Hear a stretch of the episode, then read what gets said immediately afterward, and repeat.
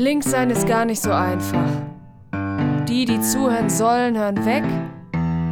Und die, die zuhören, haben einfach immer eine andere Meinung als du. Herzlich willkommen zur neuen Episode unseres Podcasts.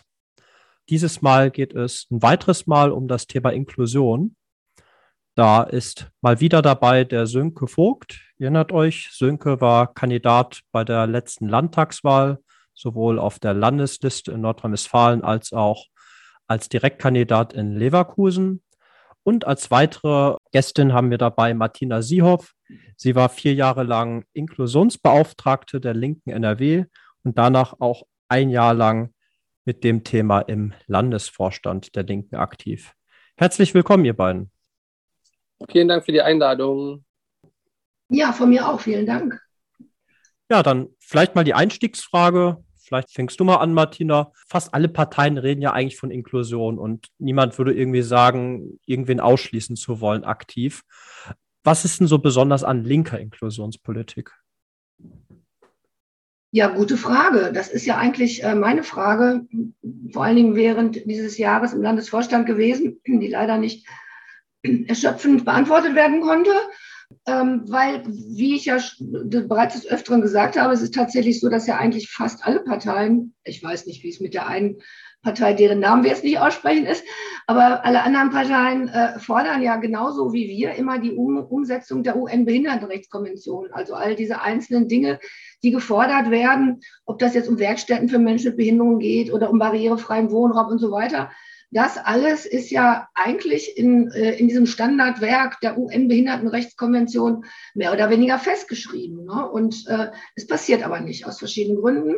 Passieren viele Sachen nur sehr langsam und immer wieder beziehen sich äh, unsere Forderungen eigentlich immer genau darauf. Und ähm, das ist eine Frage, die ich mir auch gerne mal ähm, beantworten können würde. Ja, was ist eigentlich jetzt linke Inklusionspolitik? Genau. Kann ich leider nicht beantworten. Ähm, hat das vielleicht auch ein bisschen was mit ökonomischen Fragen zu tun, dass man vielleicht auch äh, an manchen Punkten, ja, sagen wir, ähm, Diskriminierungsfaktoren, dass die sich quasi gegenseitig aufaddieren? Also es ist ja zum Beispiel ein Problem, größeres Problem, wenn man ne, eine Behinderung hat und äh, in Armut gefangen ist, als jeweils nur einfach von den Faktoren betroffen zu sein. Aber Sönke, sag du vielleicht mal ein bisschen was dazu. Genau, ähm, wir als Linke sind die einzige Partei, die ein antikapitalistisches Profil haben. Das heißt, wir möchten ähm, ganz klar sagen, dass der Mensch im Vordergrund steht und nicht die Profite. Und wir stehen auch ganz klar dazu, dass alle Menschen, egal ob sie eine Schwerbehinderung haben oder nicht, in diesem System auch oder in einem System, wie wir uns das wünschen würden, aufgefangen werden und nicht, dass Menschen diskriminiert werden, weil sie eine Schwäche haben, sondern diesen Menschen muss viel mehr geholfen werden. Und da ist die Linke die einzige Partei, die sich wirklich für diese Menschen einsetzt und versucht, diese Menschen in die Gesellschaft mit einzuintegrieren, im Gegensatz zu irgendwelchen CDU- oder FDP-Leuten, die immer nur darauf achten, äh, dass irgendwelche Profite ähm, erreicht werden und dass die Gewinne der Unternehmen irgendwie an die Aktionärinnen gehen. Wir sagen ganz klar, wir brauchen eine höhere Quote für Menschen mit Behinderung in Betrieben auf dem ersten Arbeitsmarkt. Wir äh, sind die Partei, die diese Menschen mit auffangen möchte. Das klingt ja erst einmal ganz gut in der Theorie. Ihr beiden habt das Thema ja auch in der Linken immer wieder vorangebracht. Äh, glaubt ihr, die Linke ist als Partei schon so weit, wie es sein muss? Oder haben wir da vielleicht auch noch Nachholbedarf? Also was sind so eure Erfahrungen damit? Auf was für Reaktionen seid ihr zum Beispiel gestoßen, wenn ihr das Thema angesprochen habt? Ja, also Reaktionen, also es ist tatsächlich so, als ich als ähm, Inklusionsbeauftragte, damals war der Landesgeschäftsführer Sascha Wagner sehr aktiv und hat mich auch immer mit einbezogen und hat mir ganz oft, also natürlich in Vorbesprechungen dann äh, angeboten, auf äh, Landesparteitagen beim Landesrat oder so etwas einen, einen kurzen Bericht über meine äh, Aktivitäten zu halten und über den Zustand der Inklusion innerhalb der Partei. Da ging es ja um die Inklusion innerhalb unserer Partei, ne, bei den Arbeiter-Inklusionsbeauftragten. Und da bin ich während meiner kurzen fünf- bis zehnminütigen äh, äh, Wortbeiträge bin ich immer auf ganz viel Resonanz gestoßen. Also die Leute waren, kamen hinterher zu mir hin und fanden das ganz toll, was ich gesagt habe. Und ja, fanden das alles immer ganz prima. Das ist natürlich einerseits schön gewesen, wenn ich berichtet habe und bekomme dann positive Resonanzen. Ne? Aber in der, in der tatsächlichen Arbeit an dem Thema, da, da bin ich dann doch mehr oder weniger alleine gewesen und die Umsetzung dessen, was wir uns eigentlich auch in unseren, ähm, in, also schriftlich sozusagen gegeben haben, was wir erreichen wollen bezüglich der Inklusion innerhalb der Partei, mh, hm, da, gibt es dann noch eine LAG, eine Landesarbeitsgemeinschaft der bestimmte Behindertenpolitik, mit der ich dann auch durchaus auch zusammengearbeitet habe. Aber was kann man da machen? Man kann Anträge stellen, wenn es um bestimmte Dinge geht. Wenn Anträge gestellt wurden, sind die in der Regel auch positiv äh, beantwortet worden, aber es ist echt nicht viel passiert. Also alle finden das toll und alle wollen Barrierefreiheit, alle wollen Inklusion, aber es kommt, es kommt einfach nicht so viel. Also es gab zum Beispiel kaum ein, ein Parteibüro, ich habe dann 53 Kreisverbände, äh, geguckt, welches ist barrierefrei ne, und welches äh, könnte noch einfach mit, mit einer Rampe bestückt werden oder so. Ne. Da kam kaum was. Ne? Also wenn ich darüber geredet habe, war immer sehr viel Beifall, aber wenn, äh, wenn es darum ging, dass die Leute tatsächlich Anträge stellen und ähm, äh, sich darum kümmern, dass ihr Barri oder ihre Homepage barrierefrei wird, da, da kam die, die Nachfrage immer nicht. Also sehr selten, muss ich sagen. Da kann ich nicht genau sagen, woran das liegt. Ich habe den Eindruck, das ist auch auf, auf anderen Ebenen ganz oft gewesen, das ist leider so ein Thema, das kippt oft hinten rüber, weil es immer Wichtigeres gibt, in Anführungsstrichen Wichtigeres. Auch bei Landesvorstandssitzungen oder so. Ne? Sowohl, das wisst ihr beide auch, ne? die aktuelle politische Situation, auch in unserem Landesverband, die war die letzten Jahre oft sehr schwierig. Ne? Es hat geknistert, es hat gekribbelt und ähm, da sind dann immer entweder die aktuelle politische Lage oder aber die innerparteiliche Lage war sowas von brisant, dass so ein Thema wie Inklusion, Barrierefreiheit, das ist immer irgendwie nach hinten gekippt. Also ganz oft verschoben und so weiter und so fort. Ja. Ähm, heißt das vielleicht einfach, da muss mehr Druck aufgebaut werden? Das äh, kann durchaus eine, eine, eine logische Schlussfolgerung sein, wobei mir nicht klar geworden ist, äh, äh, welcher Druck fehlt da. Ne? Also was, was, was, was, was kann ich noch machen? Wie kann ich die Kreisverbände erreichen? Dass die sich dann an uns wenden und sagen, hier, wir brauchen Kohle für eine Rampe oder so. Ne?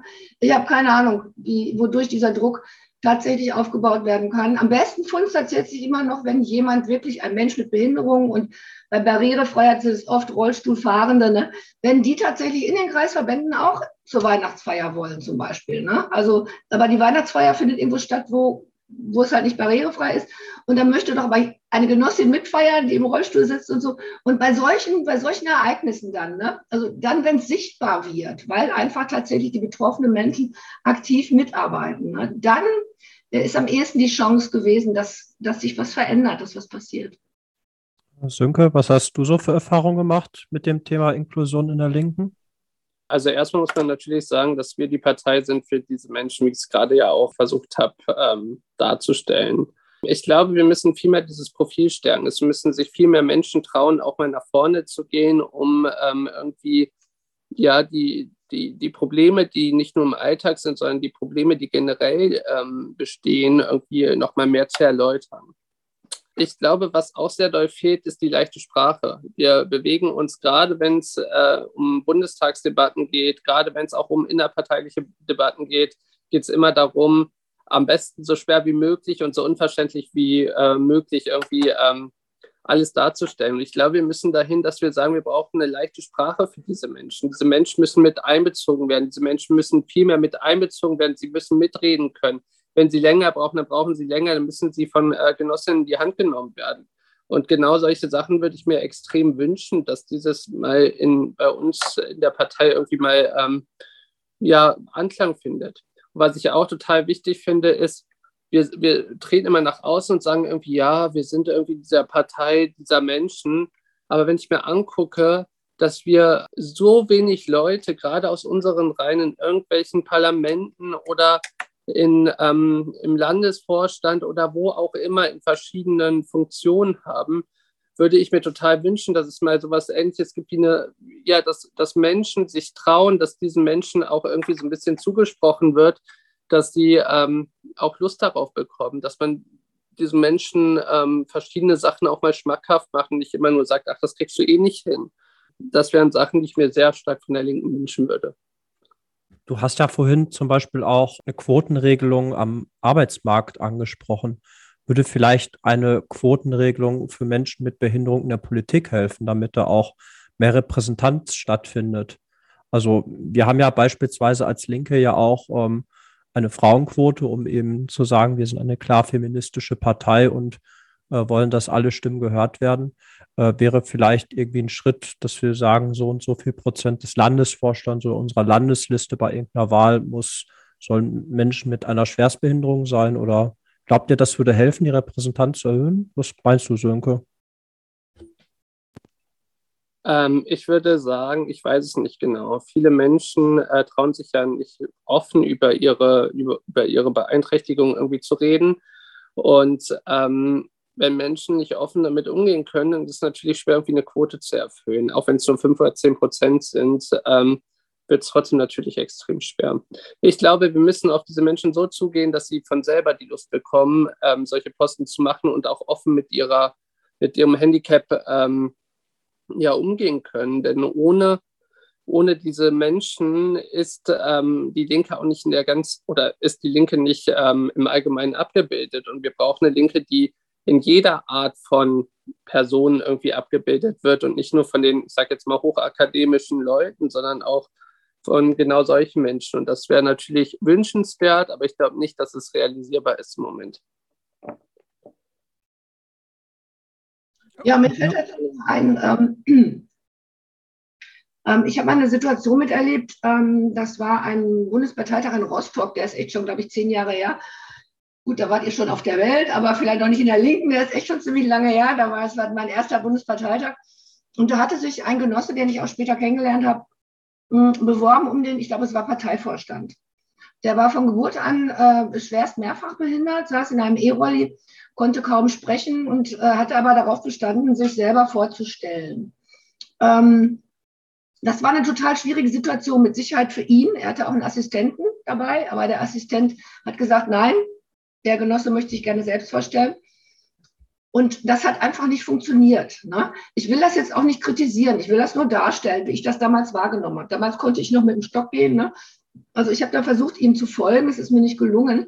Und ähm, was ich gerade zu dem Beitrag von Sönke sagen wollte, ja, Sönke, richtig, das, das wäre wunderbar. Nur die müssen dann auch gewählt werden. Ne? Und ich glaube, das ist ein großes Problem. Ne? Wenn, also äh, gewählt werden Menschen in diese Position in den Landesvorstand oder in den, in den Parteivorstand ja immer von Delegierten oder von Mitgliedern. Ne? Also ähm, wenn die denjenigen aber nicht wählen, warum auch immer, das weiß man ja nicht, ne? dann wird das nichts. Ne? Also das ist, das ist so eine schwierige Geschichte mit, mit der Performance ne, als Mensch mit Behinderung, ne, so mit dem Rollstuhl. Ich hatte da eigentlich immer noch ganz gute Chancen so. Die fanden das immer, häufig fanden die Leute das gut, wenn ich mich irgendwo vorgestellt hatte. Ne? Aber ähm, ja, andere Menschen, die vielleicht eine andere Form von Behinderung haben, die man jetzt nicht so sieht, können ja schwerhörig sein oder wie auch immer oder blind. Ne? Ähm, ich weiß nicht, ich denke, das ist so ein Wechselspiel. Einerseits müssen, müssen wir uns das selber zutrauen, natürlich, ne? und auch massiv dann auch uns bewerben. Ne? Und andererseits äh, muss natürlich, müssen wir aber auch gewählt werden. Ne? Das heißt, die Leute müssen das dann durch ihre Stimme auch bekunden. Ne? Ja, wir wollen solche Menschen wie euch im Vorstand. Ja. Also einerseits mehr Mut äh, und andererseits auch äh, deutlich mehr äh, direkte Ansprache vielleicht den Leuten auch von außen Mut machen und sagen, ihr könnt das mal probieren, versuch's doch mal. Ähm, ja, ich habe ja gerade mal so die Quotenregelung ins Spiel gebracht. Äh, was würdet ihr zum Beispiel davon halten, sich für ein Gesetz äh, stark zu machen, dass beispielsweise im Bundestag so und so viel Prozent irgendwie über Landeslisten oder so äh, gewählt werden müssten? Also gibt es ja beispielsweise auf dem Arbeitsmarkt ja auch. Ja, also auf dem Arbeitsmarkt gibt es das auch. Also es gibt eben halt diese, ich weiß jetzt gerade nicht den Fachbegriff dafür, es gibt ja diese Ausgleichszahlung, die man leisten kann, wenn man nicht die entsprechende Zahl, die irgendwo gesetzlich verankert ist, Menschen mit Behinderung einstellt. Ne? Das ist ganz vielen Firmen aber auf Deutsch gesagt scheißegal, ne? die zahlen die Kohle einfach, ne? die haben da keinen Bock drauf und die zahlen das einfach. Ne? Ähm, das, das ist ja nicht eine wirkliche Quote. Ne? Also da zum Beispiel denke ich mal, hm, da hatte ich auch mit Sönke schon mal kurz telefonisch mal gesprochen, ich denke, da könnten wir dann durchaus was fordern, nämlich, dass das verpflichtend ist, dass man sich dann nicht freikaufen kann. Punkt. Ne? Weil solange, das, solange diese Möglichkeit da ist, dass die Leute eben halt cool und je nach Unternehmen kannst du dir das locker mal leisten. Ne? Diese, die, so hoch ist die nicht, also mindestens erhöhen, wenn nicht sogar sagen, nee, äh, ihr könnt euch nicht freikaufen, das ist verpflichtend. Fertig, basta. Also das, was Martina gesagt hat, da stimme ich 100% zu. Das Problem ist aber, dass ähm, wir in einem Land, in dem wir leben, natürlich immer nur ähm, auf Leistung geguckt wird. Ne? Also das bedeutet, es ist eigentlich, ähm, es kommt nicht auf den Menschen an, es kommt nicht auf die Werte des Menschen an, sondern es kommt auf die Leistung an. Und dementsprechend werden natürlich die ArbeitgeberInnen ähm, jederzeit irgendwie gucken, wer passt bei uns am besten ins Profil. Siehst du einen Menschen, der keine Ahnung, eine Behinderung hat und äh, noch so offen ist und diese Behinderung irgendwie reinschreibt, keine Ahnung, beim, beim Autismus zum Beispiel ist dieser Mensch direkt unten durch, weil da wird gesagt, dieser Mensch kann sich nicht einfühlen eh, und, und so weiter und so fort. Die äh, Phrasen von den Arbeitgebern kennt man ja viel. Ich glaube, wir brauchen ähm, Menschen, wir brauchen diese Menschen erst recht, weil wir müssen natürlich auch irgendwie sehen, dass wir, oder ich will mich dafür einsetzen, dass diese Menschen gehört werden, dass diesen Menschen Hilfestellung gegeben wird. Und ich glaube, wenn Menschen mit Behinderungen ähm, sich bewerben, sollte man diesen Menschen auf jeden Fall eine Chance geben. Also wenn es nicht funktioniert, dann funktioniert es nicht, aber man hat den Menschen wenigstens eine Chance gegeben. Und da finde ich es total schade, dass es total wenig Arbeitgeber machen, da kann man zum Beispiel mal, ich habe eine Ausbildung bei der Telekom gemacht, die Telekom sehr groß loben. Ähm, die haben sich wirklich sehr, sehr doll ähm, für Menschen mit Behinderungen eingesetzt. Ähm, aber das ist bei weitem nicht ähm, bei jedem Arbeitgeber so. Und ich würde mir wünschen, dass das eine, eine, eine, Selbstverständlichkeit wird, dass man diesen Menschen hilft, dass diese Menschen vielleicht mehr Zeit brauchen, dass diese Menschen besondere, ähm, ja, besondere Unterstützung brauchen. Nicht, dass man diese Menschen ähm, aufgrund ihrer Beeinträchtigung direkt ins Ausschießt. Ähm, also ich würde vielleicht zusammenfassen, gerade in der Hinsicht Arbeitsmarkt, äh, sozialer Arbeitsmarkt statt Profite über alles. Das würde es, glaube ich, zusammenfassen. Yes. Gut. Ähm, wir haben ja gerade schon so ein bisschen über demokratische Teilhabe geredet. Und ähm, viele HörerInnen äh, kennen den Sönke ja schon von einer Episode, die ich bereits mit ihm aufgenommen habe. Und da haben wir auch so ein bisschen über barrierefreie Stadtentwicklung geredet. Und ähm, da mangelt es ja äh, auch häufiger mal äh, darin, dass Maßnahmen sinnvoll umgesetzt werden, dass eben auch die Stadt barrierefrei wird. Ähm, was glaubt ihr, woran liegt das? Ist das einzig allein darin begründet, dass da Geldmittel vom Bund fehlen? Oder hat das vielleicht auch doch sehr stark damit zu tun, dass, ähm, naja, einfach ähm, Leute nicht gehört werden, dass da vielleicht äh, Leute übersehen werden mit ihren Schwierigkeiten, Handicaps und ähnlichem. Was glaubt ihr? Hm, Martina, sag du doch mal. Ja, ich, äh, das, das finde ich eine ganz spannende Geschichte. Und zwar mh, hm, hat sich da jetzt für mich so eine kleine Welt eröffnet, die ich früher auch nicht kannte. Ich bin ja jetzt in der Fraktion Plus heißen wir in Dortmund, also die Linke mit Piraten und einer von der Tierschutzpartei ist dabei. Wir sind in einer Gesamtfraktion im Rat der Stadt Dortmund unterwegs und meine Lieblingsfachfraktionssitzung ist die äh, Stadtgestaltung. Ne? Die läuft total prima, also kleiner Werbeblock. Nee, das läuft wirklich super in Dortmund und ich bin da total gern. Ich lerne da ganz viel. Und äh, das ist ein unglaublich schwieriges, komplexes Thema. Ne? Also wir wissen alle, wir kennen ja alle die Infrastrukturen, die da sind. Ne? Die kommen aus den 50er Jahren irgendwie als großartig äh, wieder aufgebaut wurde in, nach dem Krieg. Da wurden ja ganz viele, ähm, äh, ganz viel Infrastruktur geschaffen im Sinne von Gebäuden und so. Damals waren aber die Stadtplaner hauptsächlich nichts gegen Männer. Ich mag Männer, auch die beiden Anwesenden. Ne? Aber tatsächlich waren das hauptsächlich Männer damals in den 50ern, ne?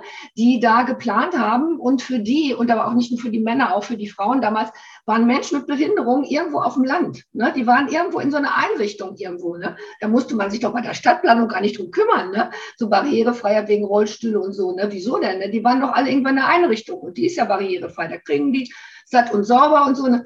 Also, dass sich das, dass, dass sich das etabliert hat, dass Menschen zum Beispiel am deutlichsten wird es mal bei den Mobilitätseingeschränkten mit dem Rollstuhl eben halt im, auf einem ganz normalen Arbeits- oder Wohnungsmarkt irgendwie äh, tummeln und äh, da auch was finden wollen. Ne? Das ist ja erst ein Phänomen der letzten 20 Jahre vielleicht, ne? so sage ich mal. Ne? Ähm, und ähm, da hat sich auch einiges getan, aber diese, das, die Bordsteine sind ja teilweise uralt, ne? also die abgesenkt werden müssen. Ne? Und äh, was, was ich so erlebe in, in dieser Fachfraktion, ist, dass also wir in unserer Fachfraktion sind natürlich mit dem Thema immer im Hinterkopf unterwegs. Ne? Also wenn da jetzt ein neuer Bauantrag ist, ne? da soll irgendwie zum Beispiel eine, eine Treppe gebaut werden oder so. Ne? Und dann fragen wir uns natürlich, wieso denn Treppe? Ne? Also da will, will auch bestimmt auch wenn es jetzt zur, zur Westfalenhalle gehen soll oder so, da wollen doch auch Menschen mit Behinderungen gehen, also mit dem Rollstuhl zum Beispiel. Ne? Also kann man da doch Rampen machen und so. Ne? Das sind aber so, und das passiert oft im Kleinen, in Stadtteilen, ne? so, das erlebt man dann irgendwie fünf Jahre später, das Ding ist fertig und sieht, ach scheiße, ist ja wieder eine Treppe geworden. Ne? Da, die Leute, das ist etwas, was auf kommunaler Ebene unglaublich wichtig ist. Ne? Also, dass, dass man auf kommunaler Ebene in den, in den Räten der Stadt unterwegs ist, da seine Leute hat und da ein wachsames Auge hat und da entsprechende Anträge stellt und so. Ne? Das ist auch, äh, also ich habe früher im Kreis Unna schon mal kommunale Arbeit gemacht, die war bei Weitem nicht so interessant und auch so effektiv wie jetzt die in Dortmund. Ne? Also nochmal ein Lob dieser Fraktion, dann höre ich aber auch auf, die zu loben. Ja, also da, äh, man kann auf kommunaler Ebene, denke ich, am, am meisten was erreichen, was Stadtplanung angeht. Ne? Weil da werden die ganzen Anträge beschlossen, da werden sie gestellt. Und äh, da kann man vor Ort eben halt auch seinen, seinen Einfluss tatsächlich äh, geltend machen. Ja. Das heißt doch aber auch dann, dass man quasi darauf angewiesen ist, dass da Leute in der Lokalpolitik unterwegs sind, die sich wirklich auch brennend für das Thema interessieren. Also müsste es nicht eigentlich so sein, dass dieses Thema eigentlich immer mit berücksichtigt wird und auch bei jeder Baumaßnahme geguckt wird, passt das eigentlich mit der Barrierefreiheit? Ist das für alle Menschen zugänglich? Also wenn der Status quo in den meisten Fällen einfach nicht richtig funktioniert, braucht es da vielleicht, sagen wir, andere Beteiligungsmöglichkeiten in der Kommune, dass äh, vielleicht ähm, Menschen mit Behinderung auch stärker äh, bei Planungsprozessen äh, generell gefragt werden, berücksichtigt werden und ähnliches? Oder äh, muss man sich da auch in Zukunft einfach darauf verlassen, dass die Fraktionen da einfach ein Auge drauf haben? Was glaubt ihr? Ähm, ja, äh, das gestaltet sich schwierig. Also hm, ich war ja, äh, bevor ich jetzt als sachkundige Bürgerin im behindertenpolitischen Netzwerk der Stadt Dortmund offiziell von der Fraktion sozusagen eingesetzt wurde, war ich einfach nur als Bürgerin der Stadt Dortmund, damals natürlich auch schon Linke, ne, aber letztendlich einfach nur als Bürgerin der Stadt Dortmund, oft bei den Sitzungen dieses behindertenpolitischen Netzwerkes dabei. Die waren sehr offen. Das war eine Behindertenbeauftragte, die hat wirklich ganz, ganz offen die ganze Bevölkerung, also ganz Dortmund immer angesprochen. Und äh, äh, da konnte man einfach hin und konnte irgendwie was, was sagen, was fragen. Natürlich nur in einem bestimmten Zeitraum, weil die müssen ja auch ihre Sitzungskultur einhalten. Ne? Das fand ich äh, eine total klasse Sache. Ne? Das war sehr offen und da konnte jeder hinkommen und sagen, hier, ich habe hier mit ein Problem, damit ein Problem. Ne? Ähm, weil da dann auch die Leute sitzen, zum Beispiel die Behindertenbeauftragte, die tatsächlich mal eine Anfrage stellen kann, die tatsächlich mal was auf einen kleinen Dienstweg in Gang setzen kann und so. Ne? So etwas wäre wunderbar, irgendwie äh, so, eine, so eine Kultur so in, in, in jedem, ja, in, in, auf jeder, in jedem kommunalen Parlament. Ne? Aber ich kenne mich jetzt mit diesen Strukturen äh, jetzt in NRW weit nicht aus. Ne? Ich war kurz mal, wie gesagt, in Unna und jetzt bin ich hier in Dortmund. Und hier gibt es eben halt dieses behindertenpolitische Netzwerk. Und ansonsten gibt es natürlich mal jede Menge, ähm, wie heißen sie ja, Verbände, ne? so Selbsthilfegruppen und so weiter. Ne? Die sind natürlich auch oft in diesen Netzwerken oder Inklusionsbeiräten oder wie immer sie auch heißen dabei. Das ist dann auch noch ein, ein, ein, ein Weg, wo der, der, der Normalbürger, sage ich jetzt einfach mal, oder die Normalbürgerin ähm, äh, sich, sich ähm, engagieren kann und, und Einfluss nehmen kann. Die letztendlich entscheidende Struktur ist aber tatsächlich immer wieder dann die Fraktion über Anträge und so weiter. Ne? Sonst kommt man da nicht weiter in der kommunalen Politik. Heißt also äh, auch an unsere ZuhörerInnen, die das Thema wichtig finden, engagiert euch kommunalpolitisch. Ist immer super, super wichtig, dass vor Ort auch Leute ähm, ja, den Mund aufmachen und sich für Dinge stark machen, die ihnen wichtig sind. Genau, alles das, was Martina gesagt hat, unterschreibe ich. Ich möchte vielleicht noch äh, irgendwie erwähnen, dass es eigentlich eine, oder laut der Linken sollte es eine Selbstverständlichkeit sein, dass äh, so gebaut wird, dass alle Menschen irgendwie ähm, Gehwege nutzen können, Bushaltestellen nutzen können, in Busse einsteigen können oder was auch immer. Das sollte eigentlich eine Selbstverständlichkeit sein. Das haben wir bei weitem ähm, nicht in NRW, geschweige denn irgendwie auch natürlich dann auch nicht in Deutschland. Und ich glaube, dass wir ähm, für dieses Thema viel mehr Gehör kriegen müssen. Wir müssen ähm, gerade als Menschen, die betroffen sind, ähm, viel mehr an die Öffentlichkeit. Wir müssen versuchen, viel mehr Leute von diesem Thema zu begeistern und zu sagen, wir sind nicht anders als ihr, wir haben vielleicht eine Einschränkung oder was auch immer. Und äh, deswegen sind wir nicht schlechter als ihr. Und dafür möchte ich ganz klar werben. Da hoffe ich doch, dass wir mit dem Podcast auch äh, einen Schritt in die Richtung gehen, dieses Thema auch wichtig und in die Öffentlichkeit zu bringen. Wir haben ja gerade so ein bisschen äh, in Richtung Stadtentwicklung äh, uns bewegt.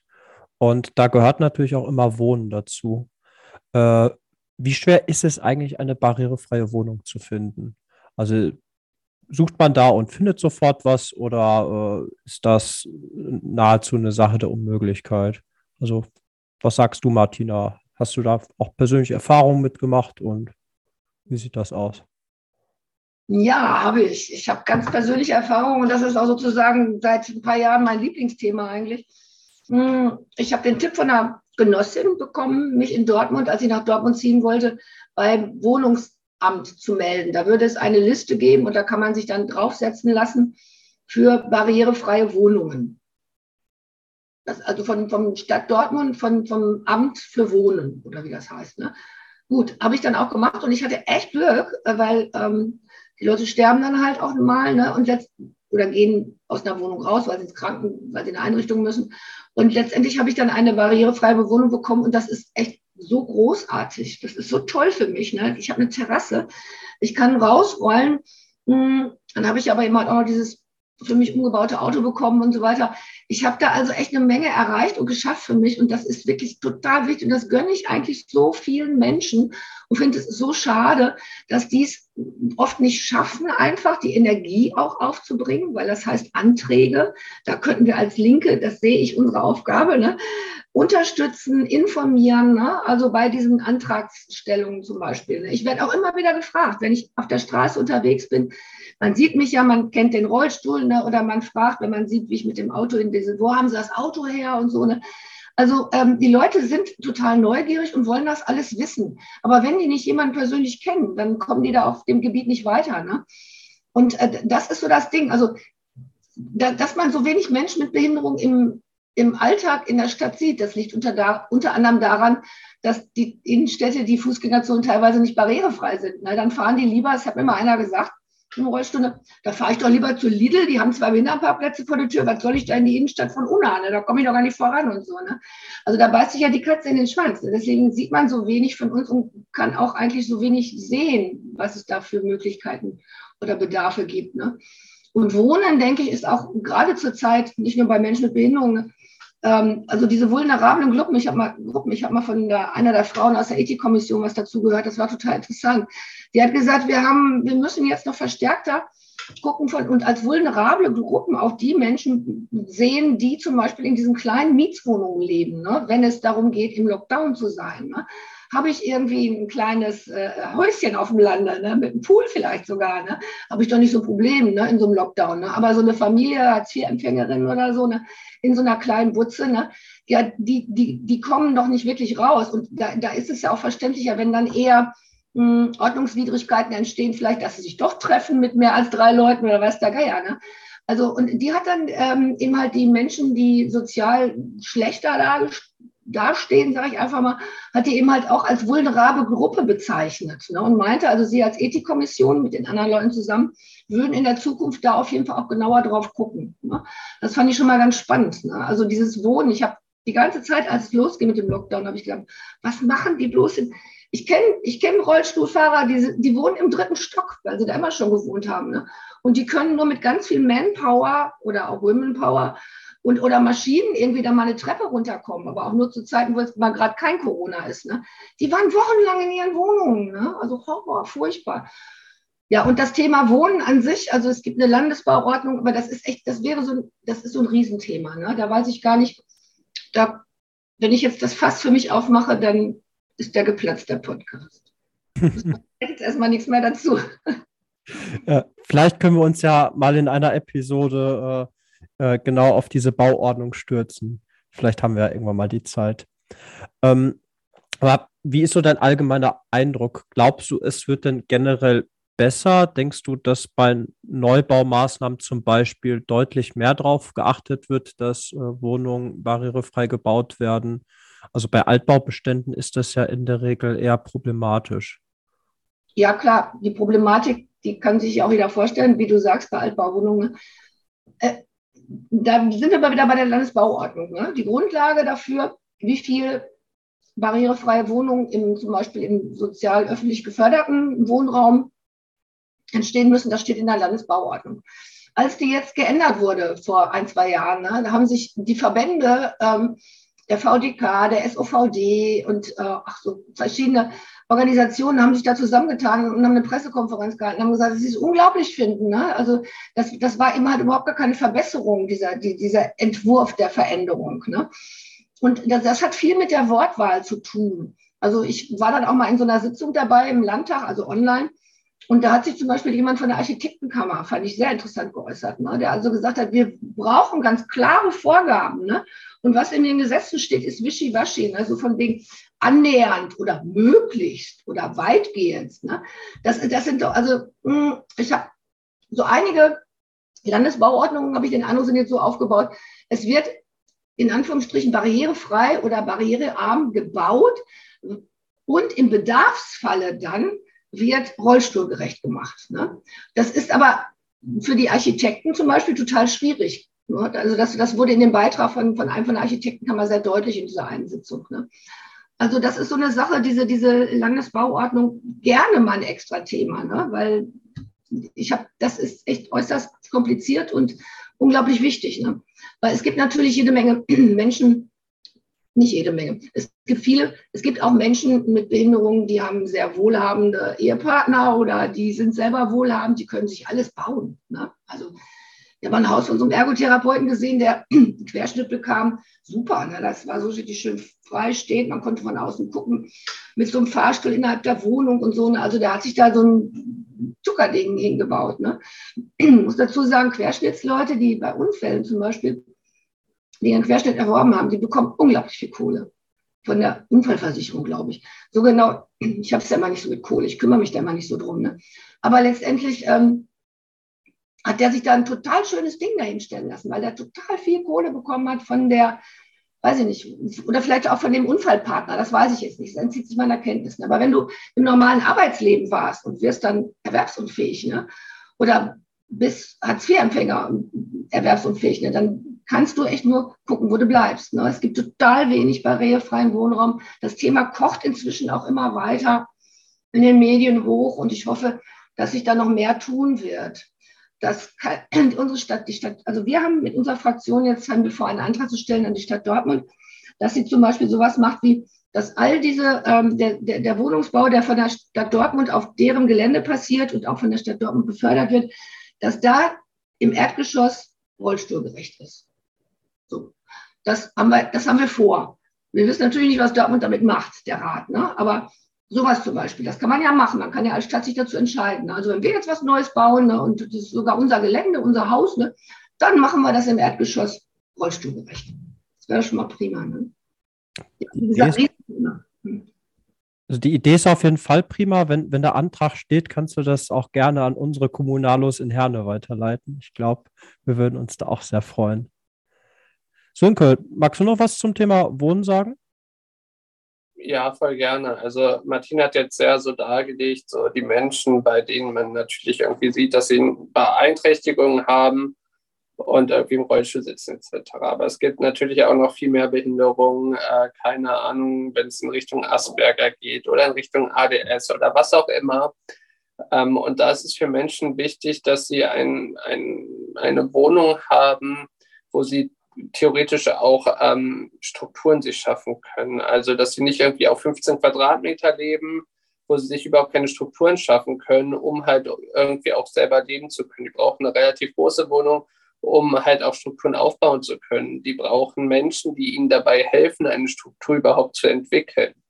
Und da hapert es natürlich auch sehr dran, ne? wenn man sich überlegt, ähm, dass zum Beispiel eine ambulante Pflege kann man insgesamt für drei Monate im Jahr höchstens ähm, bekommen, dass ähm, oder für zwei Monate bin ich mir jetzt gar nicht ganz sicher, ähm, dass man da irgendwie total das Geld einspart. Und gerade auch was Wohnungen anbelangt, wenn der Vermieter hört, oh, dieser Mensch hat eine Behinderung, dann ist natürlich auch erstmal so eine Schutzwand da. Der kann nicht alleine wohnen, was ist denn da los und so weiter und so fort. Und was ich finde, ist, dass jedes Haus, was neu gebaut wird, da gehört ein Aufzug rein. Da, wenn man sich mal anguckt, dass im Moment zwei Prozent der ähm, Wohnungen ähm, nicht barrierefrei gestaltet sind, äh, laut barrierefreies Wohnen, äh, barrierefrei nicht, also nicht barrierefrei gestaltet sind, also insgesamt zwei Prozent sind barrierefrei gestaltet, so um besser gesagt, dann muss ich, dann, dann müssen wir als Linke ganz klar fordern, dass jede Wohnung, die jetzt neu gebaut wird, jedes Haus, die muss barrierefrei sein.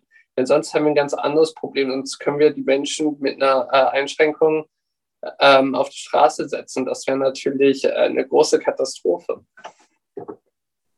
Äh, ich finde gut, dass du da auch nochmal einen Punkt angesprochen hast, dass da häufig auch sehr individuelle Bedürfnisse dabei sind. Also, dass da einfach eine Rampe für Rollstuhlfahren nicht einfach ausreicht, sondern es gibt nun mal, du hast ja gerade zum Beispiel das Beispiel Asperger genannt, äh, wo, wo dann eben auch besonderer ähm, ähm, Anspruch an Wohnraum zum Beispiel sein kann. Also man muss das Problem wirklich individuell denken und ich glaube, da ist dann auch wichtig, dass man auch individuelle Lösungen findet, häufig. Ja, ähm, ein weiteres Problem, äh, wenn man sich barrierefrei in unserer Umwelt äh, bewegen will, ist ja der Verkehr.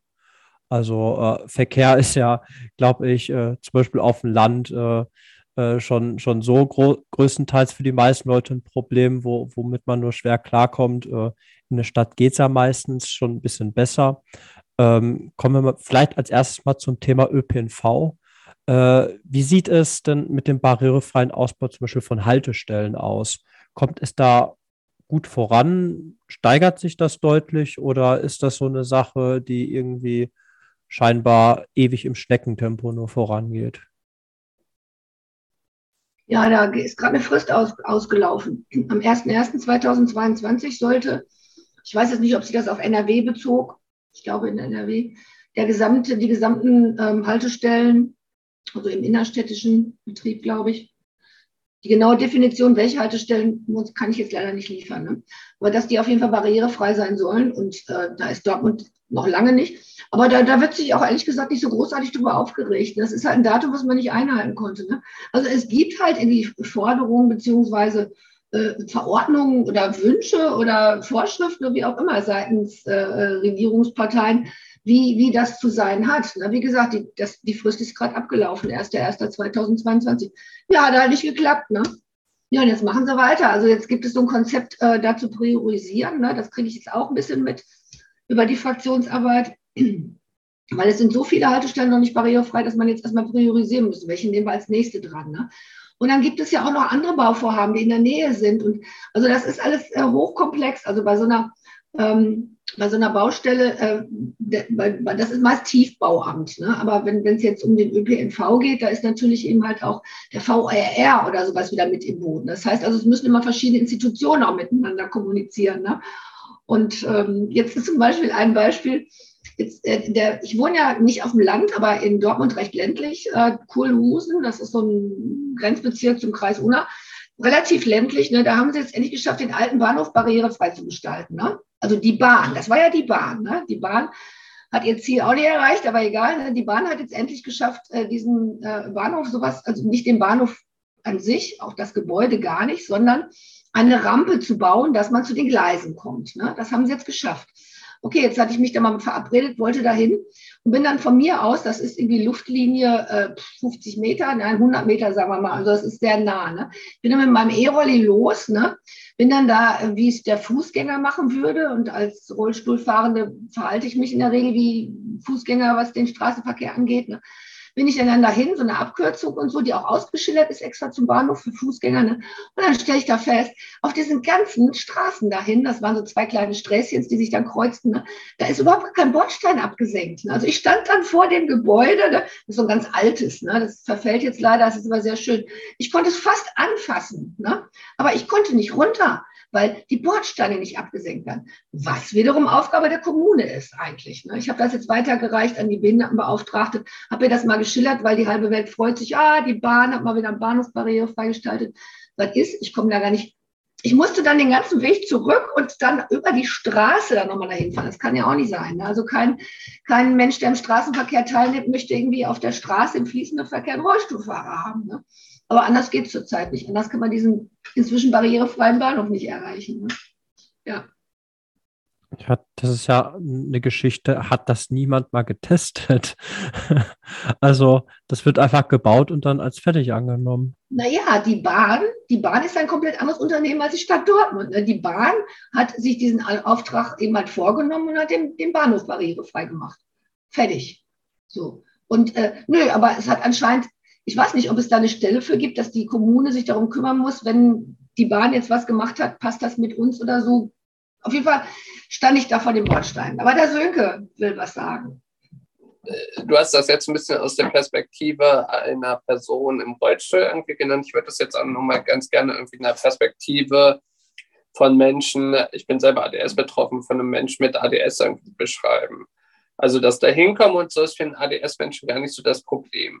Was ich mir total wünschen würde, ist, weil ADS-Menschen sehr oft reizüberflutet werden durch Bahnhöfe, durch viele Menschen ähm, und durch diese ganzen Geräusche, die auf einen einwirken, würde ich mir total wünschen, dass es auch mal Räume gibt, die, ähm, die ruhig sind, wo Menschen sich mal hinsetzen können und sich einfach und einfach nicht zum ganzen Trubel ähm, des Bahnhofes irgendwie ausgesetzt sind. Das würde vielen Menschen helfen, einfach diese Reizüberflutung einfach mal so ein bisschen ähm, regulieren zu können, weil manchmal ist es total schwer, das hinzubekommen. Des Weiteren ist es so, aber das können sich natürlich auch nur Menschen leisten, die finanziell ähm, ja relativ ähm, gut dastehen. Es gibt die Möglichkeit, dass Menschen mit, mit ADS, Asperger und was alles noch dazugehört, ähm, Kopfhörer bekommen, dass sie die äh, Reize besser filtern können. Und was mir auch besonders auffällt, ist, dass viele Menschen gerade, ja, ich vermute mal gerade mit Asperger auch dieses Problem haben, dass sie nicht genau wissen, wie kann ich an eine Person rangehen, wie kann ich mit diesen Personen so reden, dass es für diese Person auch noch respektvoll ist, gerade im ganzen Autismus-Rahmen. Äh, und somit trauen sich viele Menschen mit äh, Autismus nicht, äh, Menschen anzusprechen und zu fragen, wo lang muss ich denn jetzt und verfahren sich dadurch total viel. Dass diese, dass gerade auch nochmal diese psychische Behinderung, sage ich jetzt einfach mal, sehr, sehr viel mehr in den Vordergrund stehen müssten. Theoretisch natürlich mit allen anderen Behinderungen auch, aber diese, diese, nicht sichtbaren Behinderungen, die werden gerne mal ausgeklammert und die werden halt irgendwie, ja, es wird so getan, als würde es diese nicht geben. Das finde ich total furchtbar. Ich glaube, da ist es auch einfach wichtig aufzuklären und zu sagen, Behinderung ist nicht immer gleich Behinderung. Da stellt man sich ja immer einen Blinden vor oder jemanden im Rollstuhl, aber da gibt es ja durchaus eine sehr, sehr große Facette an unterschiedlichen Handicaps, die Menschen eben mitbringen und dadurch auch eben, die haben dadurch eben auch unterschiedliche Bedürfnisse an die Gesellschaft, die man dann berücksichtigt. Das, das ist, das ist total richtig, aber ähm, wenn ich mir angucke, dass sehr, darauf kommen wir wahrscheinlich später noch aufs Thema Hilfsmittel, aber dass diese Hilfsmittel zum Teil echt selber getragen werden müssen von den Betroffenen und man irgendwie 100 Milliarden Euro für Aufrüstung ausgibt, muss man sich mal überlegen, ob irgendwie die Aufrüstung wichtiger ist oder die Bevölkerung im eigenen Land. Also wir geben viel zu wenig Geld für die Menschen aus, die es wirklich nötig haben und die auch wirklich ähm, unterstützt werden müssten. Ja, Martina, du hast ja vorhin schon äh, kurz äh, wegen des Bahnhofs Bordsteinkanten angesprochen. Äh, wie groß ist denn so generell das Problem mit Fußwegen? Also ist das so, dass man sich eigentlich fast frei bewegen kann und fast überall klappt? Oder hat man sehr häufig das Problem, dass beispielsweise Wege zu schmal sind, dass Bordsteine nicht abgesenkt sind, dass vielleicht auch Fußwege ein bisschen uneben sind und das deswegen nicht so äh, gut ist mit dem äh, sich darüber bewegen? Also ist das ein riesiges Problem oder ist das so eine Sache, wo man da manchmal drüber stolpert? Was nur das Wort ist stolpert, ne? Also stolpern mit dem Rollstuhl sieht anders aus, aber geht auch. Also an dieser Stelle, bevor ich jetzt zur Beantwortung der Frage komme, möchte ich nur mal kurz sagen, danke Sönke, dass du immer wieder auch mal diese andere Perspektive reinbringst. Also ich bin da vielleicht immer etwas ähm, forscht damit oder so, aber das ist halt das, was ich berichten kann. Ich sitze mal im Rollstuhl ne? und ich berichte dann eben halt mehr über diese Mobilitätseinschränkungen, ne? so aus der Sicht heraus. Und du kommst dann, äh, kommst dann mit, mit äh, ähm, ja, mit dem, was fehlt, ne? nämlich Menschen mit Sinneseinschränkungen oder eben halt auch aus dem Autismus, Autismus-Spektrum und so, die eben halt ganz andere äh, Barrieren im Alltag haben. Ne? Das finde ich total gut. Das ist eine super Zusammenstellung, jetzt mal hier an den Patrick, glaube ich. Weil ähm, das Ganze ist sonst immer so sehr ähm, mobilitätseingeschränkt lastig. Ne? Das ist wohl richtig. Insofern finde ich das total gut, wie das jetzt hier abläuft. Ähm, Fußwege, Innenstadt. Ja, äh, das ist, ähm, also ich habe als Assistenten persönliches äh, Budget, kann ja vielleicht auch nochmal, ein persönlicher Assistenten kann auch nochmal ein Thema sein für einen Podcast oder so, seit ein paar Jahren. Und der eine, der kommt aus dem Altenpflegebereich, der kennt das also, was das heißt, eine Rolli durch die Gegend zu schieben und so. Und der sagte dann nach zwei Jahren oder so, sagt er, ich finde das immer noch erstaunlich, wie, wie wenig mir das klar war, ihm als Fachmann wohlgemerkt, ne, wie viele Barrieren du im Alltag noch zu bewältigen hast. Ne? Und das liegt daran, weil er als persönlicher Assistent an meiner Seite ist. Er ist nicht mein Partner, ne? also Partner von Rollstuhlfahrenden oder Partnerinnen werden das halt auch äh, sehen. Aber er ist tatsächlich immer auch sogar ein Fachmann, also ein Altenpfleger, ne? der, dann, der dann sagt ihm, das ist echt der Hammer, auch das geht nicht. Und hier schon dann eine Barriere und so. Ne? Das ist, ich hatte mal die Idee, rent a Handy. Ich dachte immer, in irgendeinem Land heißen die Leute mit Handicap Handys, aber das stimmt gar nicht, glaube ich. So dachte, man könnte sich ja mal einen, einen mieten, ne? das mal flapsig gesagt, ne? um das mal zu erleben. Was bedeutet das eigentlich? Ne? Das haben übrigens die Grünen hier gemacht, als sie, egal, in Dortmund mal, da haben sie dann einen abgeholt von zu Hause, um den Weg zur Veranstaltung mal mitzuerleben. Ne? Was bedeutet das für denjenigen? Ne? Ähm, also es ist echt zum Kotzen auf Deutsch gesagt.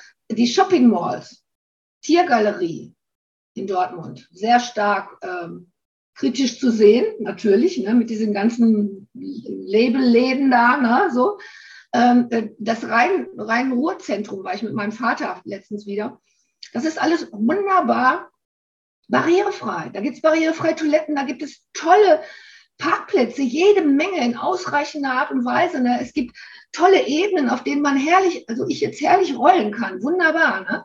Ja, Kapitalistenkram. Ne? Also da, da, da wo, wo, wo, der, wo das Geld abgezogen wird, ne? da, da machen sie es auf jeden Fall einigermaßen noch, sage ich jetzt mal so frech, ne? so für uns irgendwie begehbar, damit sie unsere Kohle auch kriegen können. Ne? Aber nehme ich jetzt mal die Innenstadt Dortmund oder Unna, ne? Kopfsteinpflaster, ne? das ist zum Mäusemelken. Ne? Also wie viele Menschen lieben diese kleinen Städte, das ist so süß und das Kopfsteinpflaster.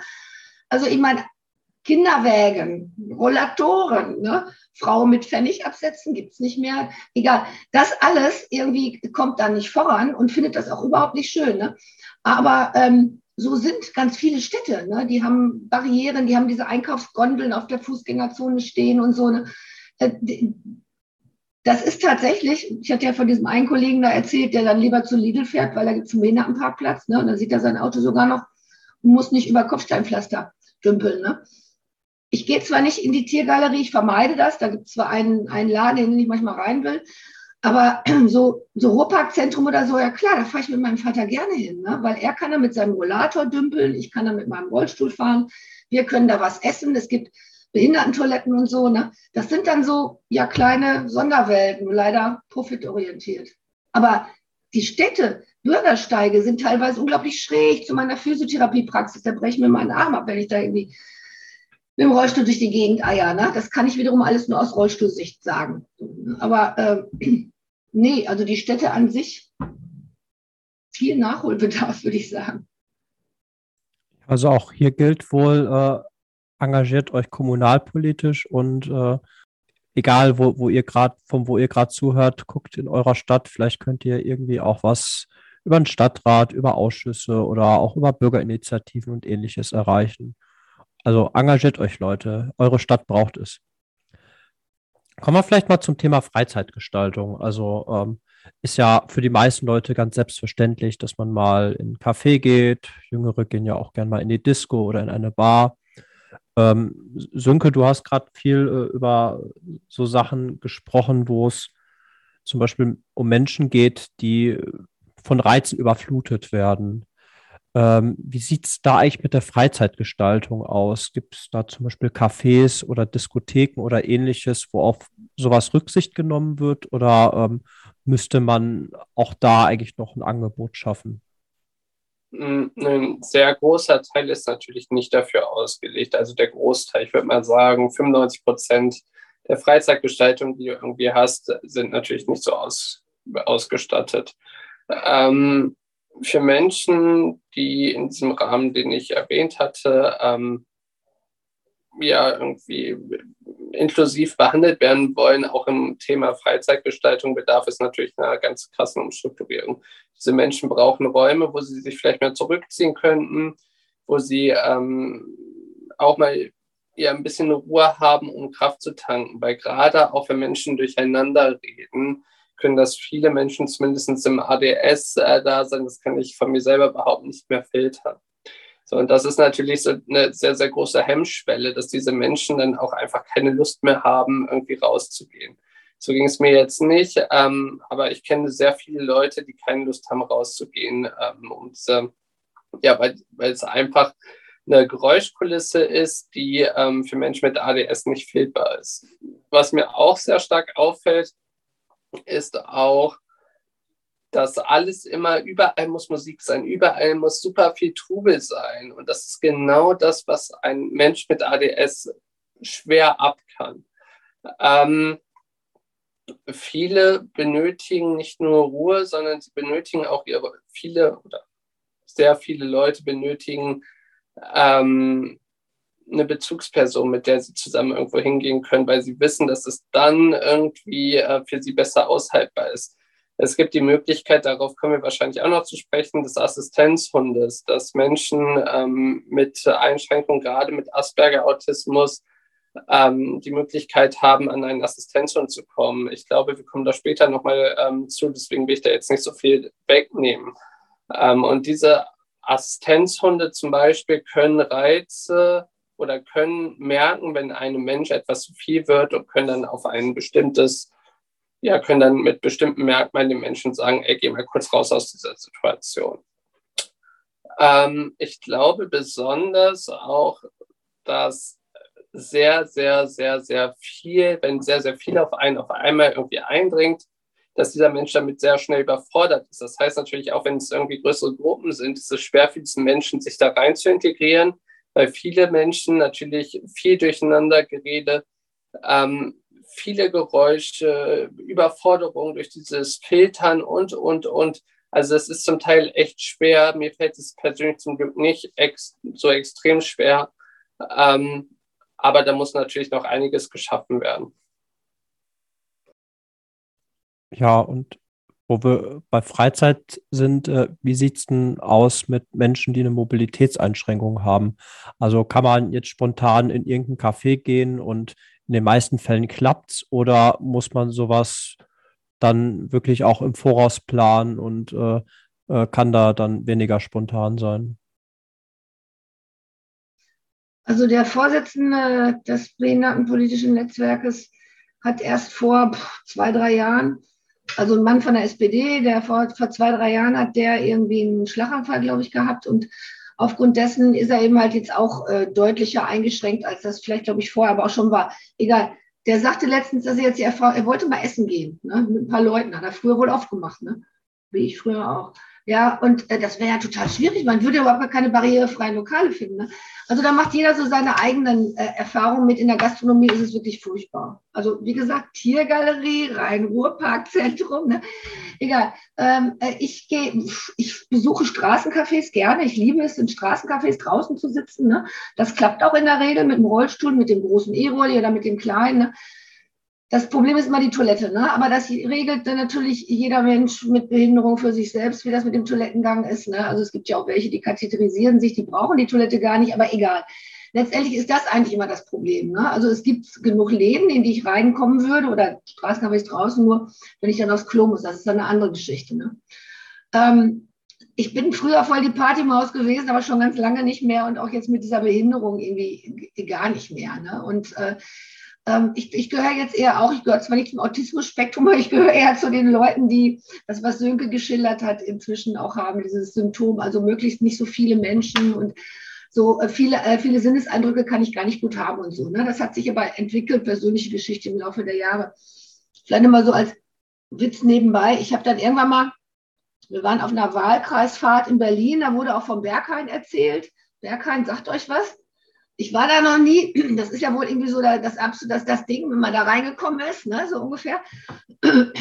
Wer ist denn da letztens, ist da nicht Elon Musk nicht reingekommen oder so? Ja.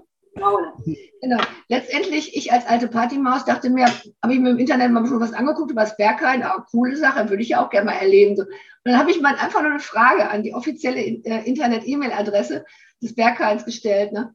Ich würde gerne das Berghain ähm, auch mal äh, besuchen. Ne? Ist das eigentlich barrierefrei? Ne? Da hat, sich überhaupt keiner zurückgemeldet. Das war mir aber auch klar. Natürlich kommt man da mit dem Rollstuhl nicht rein. Ne? Also, das ja haben Elon Musk und ich gemeinsam vielleicht. Das Einzige, beide noch nie im Berghain gewesen. Ja, also der, dieser ganze Freizeitsektor. Es gibt ja auch noch den Sport und so, da habe ich jetzt weniger mit zu tun. Ne?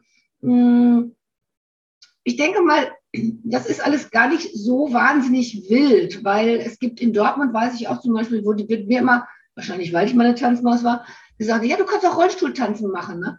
So in Dortmund gibt es irgendwie auch so einen Verein, der macht das, interessiert mich ehrlich gesagt nicht jetzt. Ne?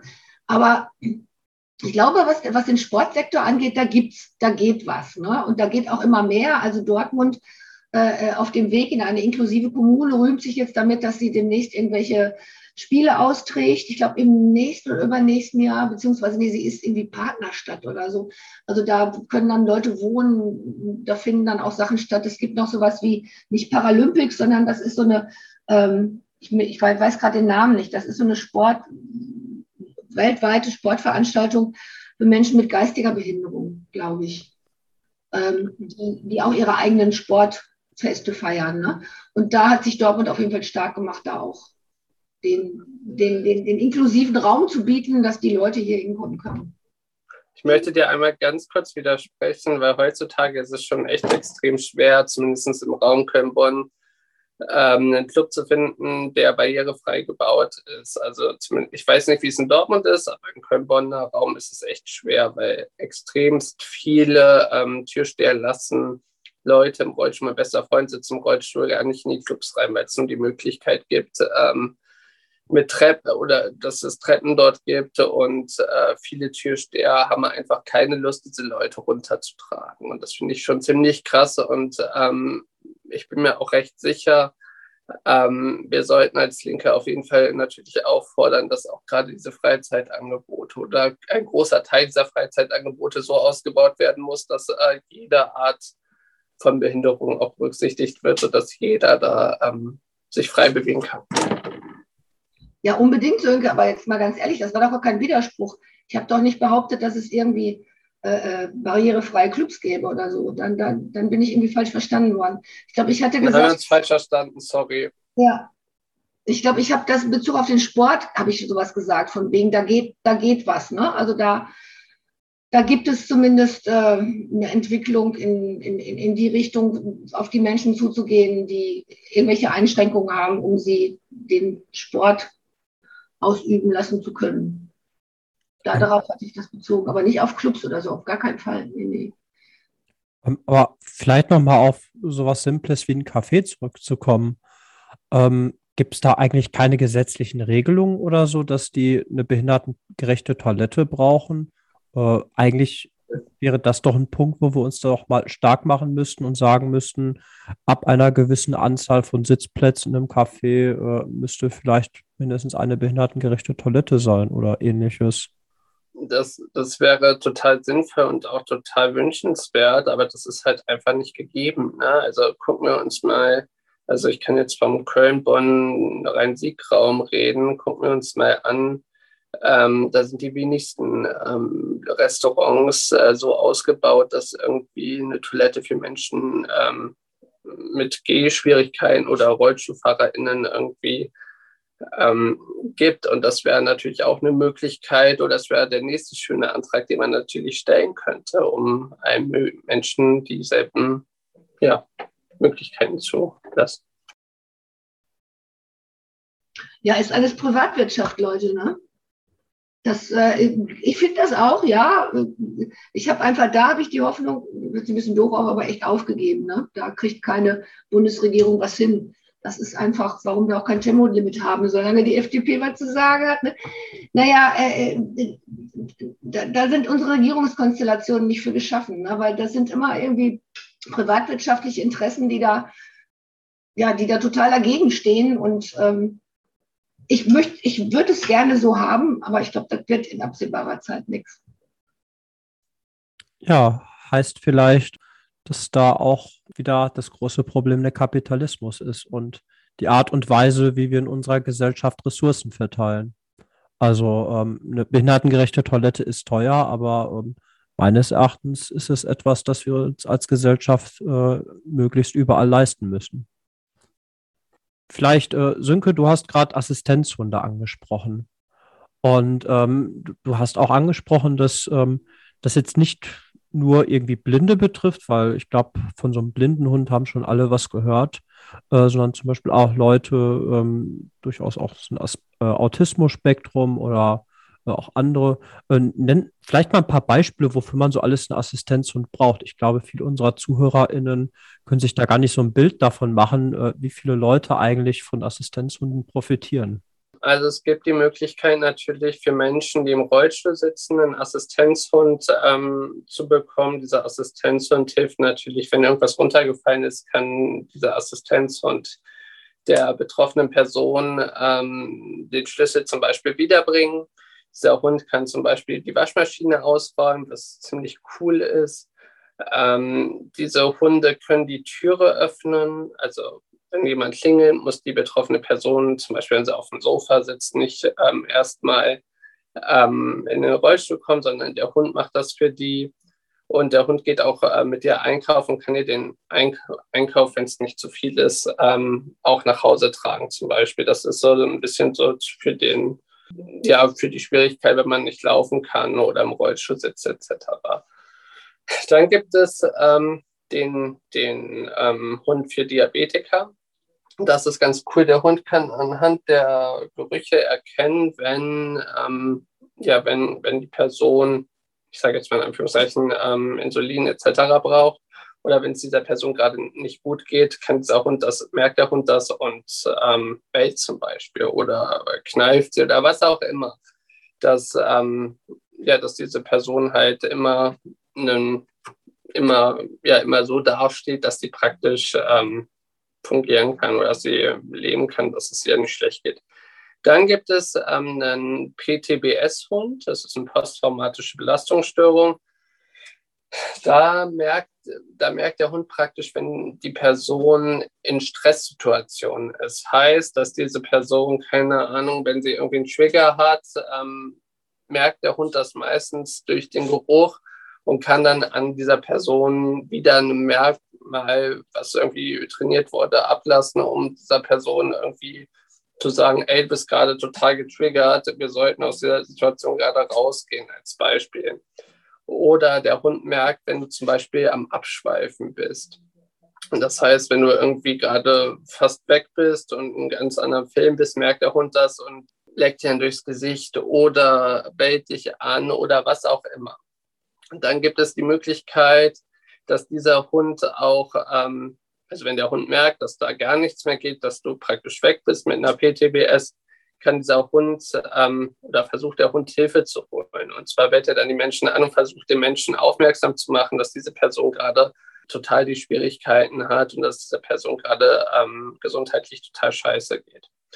Dann wiederum gibt es ähm, den Asperger-Hund. Da habe ich ja eben schon so ein bisschen was zu gesagt. Dieser Asperger-Hund ähm, ja, versucht halt Menschen in schwierigen Situationen, wo Menschen überfordert sind mit einer gewissen Situation, in Menschenmengen, versucht der Hund ähm, dir praktisch ein Signal von, ich bin für dich da, ich stelle mich vor dich, auch wenn irgendwie, wenn du in einer unangenehmen Situation bist und ich bin für dich da und ich beschütze dich so ein bisschen. Das ist so ein bisschen so ein Beschützerinstinkt für diesen Hund. Des Weiteren erkennt der Hund wieder durch den Geruch des Menschen, wenn du dich unwohl fühlst, wenn du in einer Situation bist, in der du praktisch nicht sein möchtest und aus dieser Situation rausgehen musst, weil du dich auf welchen Gründen auch, aus welchen Gründen auch immer ähm, überreizt bist oder äh, keine Ahnung. Und ähm, so ein Hund kann Wunder bewirken. Also ich ähm, bin einmal mit einer Freundin zusammen, die einen Assistenzhund hat, äh, spazieren gegangen und habe das auch direkt gemerkt, dass ein Hund Wunder bewirken kann im Sinne von, dass dieser Hund für dich da ist und wirklich auch merkt, wenn du gerade eine Belastung spürst, dass dieser Hund für dich da ist, dass das praktisch so dein Wegbegleiter ist. Denn Menschen, gerade im Asperger-Spektrum, die haben halt auch Schwierigkeiten, Kontakte zu knüpfen. Oder ich sage jetzt mal im allgemeinen Autismusbereich, im Asperger ist es nochmal ein bisschen anders, aber im allgemeinen Autismusbereich irgendwie ähm, Kontakte zu knüpfen, ähm, weil sie selber nicht genau wissen, ähm, wie sie mit diesem Menschen reden sollen. Und da ist der Hund ein starker Wegbegleiter für diesen Menschen und kümmert sich dann auch äh, effizient um diesen Menschen, sodass diesen Menschen halt ähm, so gut wie möglich geht. Und wenn nicht, dann holt halt sie halt aus der Situation raus. Ja, das äh, klingt total interessant und ja, nach einer total großen Bereicherung für sehr viele Menschen.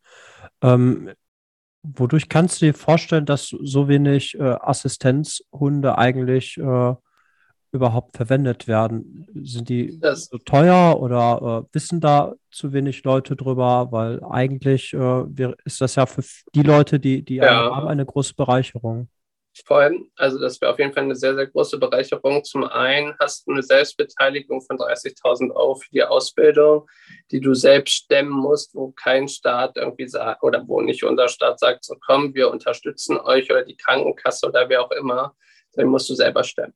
Dann ist es so, dass, ähm, dass es eine sehr lange Wartezeit gibt, bis diese Hunde überhaupt ausgebildet werden bei Angebot und Nachfrage. Nachfrage ist höher als das Angebot und dementsprechend dauert das sehr lange. Und ähm, die Linke hat äh, ganz oft im Bundestag ähm, gefordert, dass diese Hunde kostenfrei sein müssen, dass diese Hunde vom Staat bezahlt werden muss, müssen. Und da möchte ich auch nochmal ein ganz großes Lob an den Sören Pellmann machen, der sich wirklich ähm, sehr, sehr doll mit diesem Thema auseinandersetzt und der auch versucht, an der Seite dieser Menschen zu stehen, die wirklich eine Einschränkung haben und diesen Menschen oder wo er sich dann im Bundestag ähm, dafür einsetzt und dafür streitet, dass diese Menschen endlich diesen Hund bekommen, um mehr an dieser Gesellschaft teilhaben zu können. Also 30.000, das, das klingt ja nach erschreckend viel. Also das können sich die meisten Menschen ja vermutlich einfach gar nicht leisten. Weil sie können es sich nicht leisten und eigentlich sollte das eine Selbstverständlichkeit sein, dass mindestens ein Anteil äh, von der Krankenkasse übernommen wird ich finde sogar, ich würde da sogar einen Schritt weiter gehen. Ich würde sagen, wenn Diagnosen in diesem Bereich rausgefunden worden sind, bedarf es dann, ähm, dass Menschen, betroffene Menschen einfach einen Zettel in die Hand bekommen, wo sie dann sehen können, die, die und die Hilfsleistung äh, kann ich empfangen und ähm, dass diese Hilfsleistungen auch kostenlos sind. Weil ich meine, wie ich es gerade eben schon gesagt habe, eine FDP, eine CDU und die Grünen, von den, von den Faschos will ich gar nicht erst anfangen. Ähm, und eine SPD natürlich auch, die, die irgendwie lieber das Geld in AktionärInnen stecken, anstatt irgendwie hilfsbedürftigen Menschen zu helfen. Und wir als Linke eine ähm, radikale Veränderung dieser Gesellschaft, also auch für die Menschen, die wirklich betroffen sind. Ja, ist vielleicht auch, glaube ich, ein Thema, das wir gesellschaftlich deutlich stärker äh, in den Fokus rücken müssen, weil ich muss einfach zugeben, dass zum Beispiel so ein Assistenzhund 30.000 Euro kostet und dass der in den meisten Fällen nicht übernommen wird. Davon wusste ich schlicht nichts. Also ich glaube, vielleicht tut da auch Aufklärung einen guten Dienst, dass wir da vielleicht irgendwann hoffentlich etwas erreichen können. Ja, man muss aber eine Sache sagen, was ich zum Beispiel sehr, sehr cool finde, ist, viele Städte haben jetzt mittlerweile einen, einen Deal gemacht, dass, dass es an Türen, zum Beispiel bei uns äh, in der Fraktionsgeschäftsstelle, hängt das unten bei der Stadt, da steht drauf, Assistenzhunde willkommen. Das bedeutet, dass Assistenzhunde praktisch in die städtischen Gebäude reingehen dürfen und dann bei ihrem Herrchen sein dürfen eigentlich, wenn man es rein rechtlich sieht, müssen, müssen äh, Geschäfts- oder Betriebe oder Geschäfte alle Hunde reinlassen. Das passiert aber nicht immer. Und ich würde mir wünschen, dass es einfach eine Regel wird, dass diese Menschen, die, die diesen Hund brauchen, um einkaufen zu gehen oder was auch immer, dass diese Hunde auch endlich mit reingenommen werden dürfen. Und dafür setze ich den Link an. Kommen wir vielleicht nochmal zu einem weiteren Thema, das häufig im Zusammenhang mit Inklusionspolitik genannt wird, nämlich die Behindertenrechtskonvention. Das ist ja von dir vorhin angesprochen, Martina, worden. Äh, Im Grunde genommen ein Vertrag, den nahezu alle Länder äh, auf dieser Welt unterschrieben haben, äh, der im Grunde genommen dazu verpflichtet, äh, eben äh, ja, äh, Menschen mit Behinderung möglichst ein würdiges Leben geben zu können und äh, sie auch in die Gesellschaft zu inkludieren. Äh, was steht da eigentlich so alles drin in dieser Konvention? Kannst du vielleicht ein paar wichtige Beispiele nennen oder äh, was das so jetzt im Besonderen hieße jetzt für die deutsche Politik? Also das, das ist aufgeteilt in die UN-Behindertenrechtskonvention. Ich habe hier zwei oder drei Ausgaben, teilweise auch in leichte Sprache übersetzt und überarbeitet mir fällt gerade das Kapitel nicht ein, was ich, ich habe, äh, da war ich noch als Inklusionsbeauftragte unterwegs, habe ich für die, äh, äh, die Linke in Dortmund, ohne in der Fraktion gewesen zu sein, eine Veranstaltung organisiert zu dem Thema. Ja, mir fällt jetzt gerade dieser die Überschrift, ich gucke gleich mal nach, wenn Sönke redet, dann weiß ich gleich, wie das heißt. Es geht darum, das Bewusstsein, genau, das steht auch drin in der UN-Behindertenrechtskonvention, dass diese unterzeichnenden Staaten sich sich dazu verpflichten, das Bewusstsein der Menschen äh, zu schärfen, aufmerksam zu machen auf Menschen mit Behinderung, mit geeigneten Maßnahmen zum Beispiel. Ne? So. Und äh, das passiert aber kaum. Ne? Also da, da gibt es auf jeden Fall äh, einen deutlichen, auch so einen deutlichen Nachholbedarf. Da könnte man mal wahrscheinlich irgendwie auch mal einen Antrag stellen an, an, wen, an welches Gremium auch immer, dass da mal mehr gemacht wird. Ne? Also bewusstseinserweiternd eigentlich, ne, finde ich das, ne? Das, das, das fällt für mich alles unter bewusstseinserweiternd. Und ich hatte da so Veranstaltung, eine Veranstaltung gemacht, wo die Leute mal ausprobieren konnten, wie ist das, wenn man nicht richtig sieht, wie ist das, wenn man nichts hört, wie ist das, wenn man nichts an, richtig angreifen kann, wie ist das, wenn man im Rollstuhl sitzt und so, ne? Also einfach so Selbsterfahrungen, ne? Und so etwas ähm, wird aber nicht gemacht. Ne? Das habe ich jetzt mal gemacht. Ne? Also aus politischen Gründen im, im Rahmen meiner Tätigkeiten in dieser Partei. Ne? Aber das ist einer der Paragraphen in, diesem, in dieser UN-Bürgerrechtskonvention, der einfach auch, der steht da drin und der, das ist ratifiziert heißt ja einfach nur, das ist ja nur so eine Sache, ja, ja, wir wollen das. Ne? Und mal gucken, wie wir das umsetzen. Das muss dann ja noch in deutsche Gesetze gegossen werden. Ne? Und da hapert es natürlich total. Ne? Es gibt ja dieses Bundesteilhabegesetz, was vor ein paar Jahren irgendwie verabschiedet wurde und so.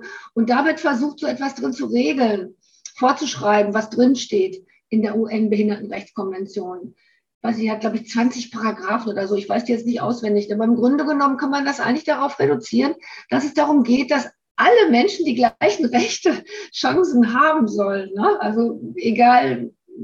Deswegen bin ich ja auch, das ist wieder ein anderes Thema, das schneiden wir vielleicht zu einem anderen Zeitpunkt an, auch für eine weite Inklusion. Ne? Das ist aber nochmal so ein Begriff, da muss man sich ein bisschen mehr mit beschäftigen. Allerdings stellt jetzt gerade die Bundesarbeitsgemeinschaft Selbstbestimmte Politik habe ich im, gelesen einen Antrag zu beim Bundesparteitag, die das eben halt auch wollen. Also, dass eine weite Inklusion, da kann ich jetzt da will ich jetzt keine Worte zu verlieren, weil das ist wirklich, da muss man länger drüber reden. Ne? Das bedeutet einfach noch mehr. Ne? Es geht jetzt nicht nur um diese Inselleute, ne? so um die Menschen, die mit dem Rollstuhl unterwegs sind oder die, wie auch immer unterwegs sind, mit diesen klassischen Behinderungen, sondern eigentlich geht es mir oder sollte es uns Leben ja um, um viel mehr gehen, ne? dass auch Migrantinnen unsere Sprache verstehen können, weil wir leichte Sprache benutzen. Ne? Das ist ja auch für, für, für die Menschen, die jetzt nicht so hundertprozentig gut Deutsch sprechen, ist das was Wichtiges. Ne? Also eigentlich äh, sollten wir diesen Inklusionsbegriff viel weiter denken und nicht so sehr an diesen Menschen mit Behinderungen festmachen, finde ich. Ne? Also Menschen aus anderen Kulturen, aus anderen Ländern, ja, die sollen sich alle möglichst äh, ähm, im Sinne unseres Grundgesetzes eigentlich irgendwie gleich ähm, äh, verhalten können, weil sie die gleichen Chancen und Möglichkeiten haben haben sie aber definitiv nicht durch unterschiedliche Barrieren. Ob das jetzt eine Sprachbarriere ist oder eine, ja, ich denke, ihr wisst, was ich meine, aber ähm, das ist schwer so genau in Worte zu fassen. Da haben zwar schon kluge Leute auch schon kluge Sachen zugeschrieben, aber die habe ich jetzt auch alle nicht parat. Also schnell. Genau, also es ist praktisch, wie es sein soll, aber wenn wir mal ganz genau hingucken, sehen wir, dass da noch sehr, sehr viele Baustellen in diesem Land sind. Und diese Baustellen oder sagen wir es anders, die Inklusionspolitik, gerade die Behindertenpolitik, die kann man so ein bisschen daran auch orientieren. Da fehlen zwar aus linker Perspektive noch die ein oder anderen Sachen, aber es ist praktisch eine Orientierung, wie sich Menschen ähm, besser mit einer Schwerbehinderung oder wie sie sich besser fühlen würden in dieser Gesellschaft, um den Menschen halt praktisch nochmal mehr Unterstützung zu geben. So wie du das ja gesagt hast, was mir immer auffällt, also ich finde die auch super, diese Behindertenkonvention. Ich würde mir wünschen, dass man da vielleicht noch mal mehr noch mal auf die Leute eingeht, die vielleicht auch eine ähm, Schwerbehinderung haben, die nicht nur nicht sichtbar ist und oder auch äh, Barrieren, Barrierefreiheit, sondern auch auf Behinderungen eingehen, die extrem wenig bekannt sind, weil das ist nicht so ausformuliert, sondern es, es, geht sehr viel so um diese Barrierefreiheit etc. Und das würde ich mir halt noch mal sehr wünschen. Aber gut. Ein Thema, was mir besonders aufgefallen ist, eigentlich sieht ja diese Behindertenrechtskonvention vor, dass Bildung auch inklusiv ist. Das heißt, dass man äh, Menschen nicht einfach irgendwie auf abgesonderte Schulen abschiebt, sondern eben Bildung findet, wo, wo alle gemeinsam eine Schule besuchen und eben auch in unserer Gesellschaft inkludiert werden.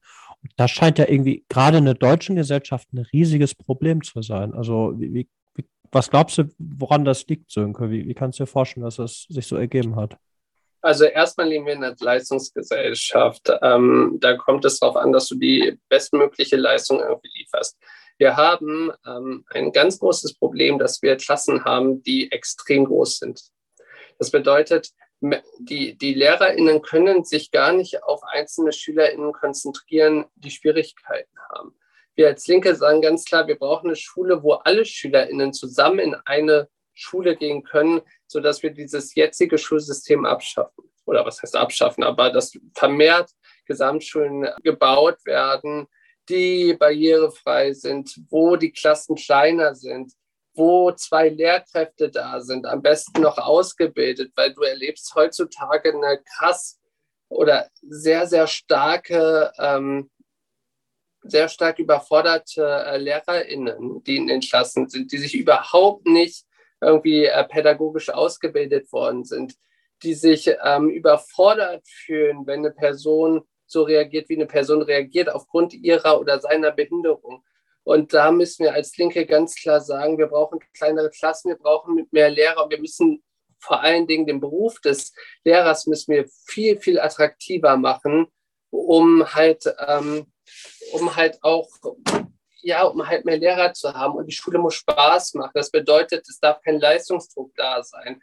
Ähm, Noten, Noten sind Zahlen. Noten zeigen zwar das Bild einer Leistung, aber es ist nicht viel wichtiger, dass diese SchülerInnen Spaß an der Schule haben und ähm, sich nicht mit irgendwelchen Themen beschäftigen müssen. Ich nenne jetzt mal ein Beispiel, Gedichtsanalysen. Die ähm, später irgendwie einem, einem Menschen überhaupt nichts mehr bringen, sondern Schule müsste eigentlich dafür da sein, dass man aufs Leben vorbereitet wird, dass man, dass man weiß, wie verschiedene Anträge auszufüllen sind und, und, und. Und das findest du in diesem Bildungssystem einfach nicht wieder. Und gerade auch nochmal für Menschen, die, die eine Lernbeeinträchtigung haben, die gehen in diesem Lernsystem unter. Dafür brauchen wir viel mehr Zeit, dafür brauchen wir viel mehr Lehrkräfte und dafür muss dieser Beruf endlich attraktiver gemacht werden. Und das Ganze wird nur mit einer starken Linken passieren. Deswegen möchte ich nochmal Werbung machen, bei den nächsten beiden immer die Linke wählen. Jetzt möchte ich aber auch eine Lanze brechen für die Gedichtsanalysen. Auch Gedichte können sehr, sehr schön sein und können einem auch, können einem auch eine Freude liefern. Und ich glaube auch, es ist schön, wenn Schulen einem sowas auch äh, näher bringen können. Ja, aber nicht in der, in der, in der Menge, die irgendwie ähm, das an die Menschen herangetragen wird und auch nicht in dieser übertriebenen Art, wie diese Gedichte interpretiert werden ja, da sind wir doch ein bisschen abgeschweift. Ich Man, möchte ja. das nachschieben, passt aber auch zur Bildung, weil es steht zumindest ähm, als letztes Wort in diesem, in diesem Wort Bewusstseinsbildung. So heißt nämlich der Artikel, den ich vorhin angesprochen hatte. Ne? Bewusstseinsbildung, so heißt dieser Artikel der UN-Behindertenrechtskonvention. Und wenn ich das jetzt richtig gesehen habe, sind das ungefähr 18 Artikel. Ne? Die lese ich jetzt nicht alle vor. Ich glaube, das ist auch Bullshit so am Ende noch. Ne? Wer sich für die UN-Behindertenrechtskonvention interessiert, muss das einfach nur googeln und gut ist, ne? weil äh, es gibt da jede Menge Literatur zu. Aber worauf ich noch mal ganz kurz ähm, mal Artikel 8 Bewusstseinsbildung, da steht, die Vertragsstaaten verpflichten sich, sofortige, wirksame und geeignete Maßnahmen zu ergreifen, um A, B, C, D zum Beispiel. Zweitens zu diesen diesbezüglichen Maßnahmen gehören die Einleitung und dauerhafte Durchführung wirksamer Kampagnen zur Bewusstseinsbildung in der Öffentlichkeit mit dem Ziel, es werden verschiedene Ziele formuliert, zum Schluss also es geht um die Schärfung des Bewusstseins in Bezug auf Menschen mit Behinderungen und für deren Rechte. So, ich habe noch nie so eine Kampagne mitgekriegt. Ne? Also das, da steht so viel Tolles drin in dieser UN-Behindertenkonvention und äh, die, die, die Staaten picken sich dann da irgendwas raus, was sie irgendwie umsetzen wollen. Ne? Also so wird da leider mit umgegangen, was sie sich vielleicht zutrauen oder was ihnen mal eben möglich ist. Ne? Letztendlich ist das eigentlich so. Äh, da steht alles drin. Das steht wirklich, ne, also natürlich nicht wörtlich aus, ausgearbeitet. Ja, das hatte, glaube ich, Patrick oder Sönke hat ja auch schon mal gesagt. Ne?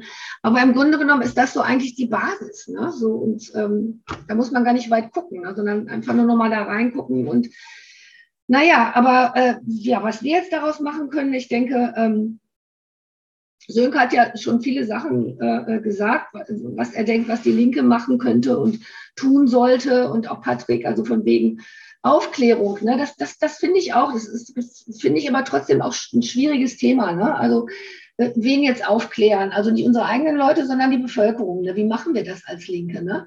Das, ist, das ist spannend. Ich bin total für Aufklärung und ich bin da auch dabei. Ich kläre auch gerne mit auf, falls man das für sinnvoll hält, dass ich dabei bin. Aber wie das zum Beispiel aussehen könnte, ne, das ist für mich noch so ein ganz leeres Feld. Ne? Also wie können wir das tatsächlich vor Ort machen? Ob in den Kommunen oder nicht, ist ja egal. Ne? Also wie können wir aufklären? Wie kann das passieren? Das ist, ja, da habe ich jetzt ein paar Fragezeichen. Spannend.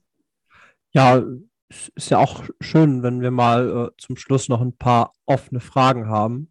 Vielleicht können ja unsere ZuhörerInnen uns ein paar Tipps geben und vielleicht mal per Mail an uns weiterleiten. Aber äh, ich, ich glaube, wir haben heute ein paar wichtige Sachen festgestellt, nämlich vor allem, dass man sich unbedingt engagieren muss. Also, dass gerade in der Kommune äh, sehr viel äh, für die Inklusion erreichbar ist, gerade auch bei der Planungspolitik. Äh, und wir haben eben auch festgestellt, dass wir aufklären müssen und Druck machen, Druck machen, Druck machen. Also Beispiel der UN-Behindertenrechtskonvention, da ist ja im Grunde genommen auf dem Papier schon niedergeschrieben, äh, was eigentlich offiziell alles erfüllt werden muss. Aber vielleicht fehlt es einfach an Druck, dass äh, die Stellen, die es dann auch letztendlich erfüllen müssten, es dann auch tatsächlich machen. Also da hoffe ich, dass wir heute einen kleinen Beitrag dazu beigetragen haben, da auch dieses Thema nochmal weiter in die Öffentlichkeit zu bringen. Und äh, ja, wollt ihr noch ein kleines Schlusswort sagen oder Ich möchte, ich möchte mich nochmal herzlich bedanken für die Organisation, lieber Patrick. Ähm, es hat mal wieder super viel Spaß gemacht, mit dir diesen Podcast zu machen. Als Schlusswort für alle betroffenen Menschen, engagiert euch in der Linken, denn damit macht ihr nichts falsch. Ja, das ist ein schönes Schlusswort. Ich will da auch gar nicht mehr großartig was hinzufügen. Sönke hat völlig recht. Vielen Dank, Patrick. Und äh, ihr habt das ja schon mal gemacht. Weiter so. Also Podcast, ich äh, lerne die auch gerade erst kennen. Ich höre mal den einen oder anderen und ähm, ich hoffe, dass viele andere Leute auch auf diesem Weg sind. Ich denke, es ist so, das trendet. Ne? Und Podcasts können, glaube ich, auch eine Menge, ja, eine Menge bewirken. Das glaube ich schon. Man kann immer wieder nochmal zurückhören und so. Genau, lasst, macht, macht das weiter, bitte. Das ist toll. Danke. Alles klar, dann müssen wir natürlich auch Danke sagen an unsere ZuschauerInnen, die heute bei einer mal wieder sehr lang gewordenen Folge durchgehalten haben und hoffentlich auch viel Spaß dran gehabt haben. Danke, Martina. Danke, Sönke. Schönen Tag euch beiden noch. Vielen Dank. Tschüss. Danke Ciao. euch auch. Tschüss.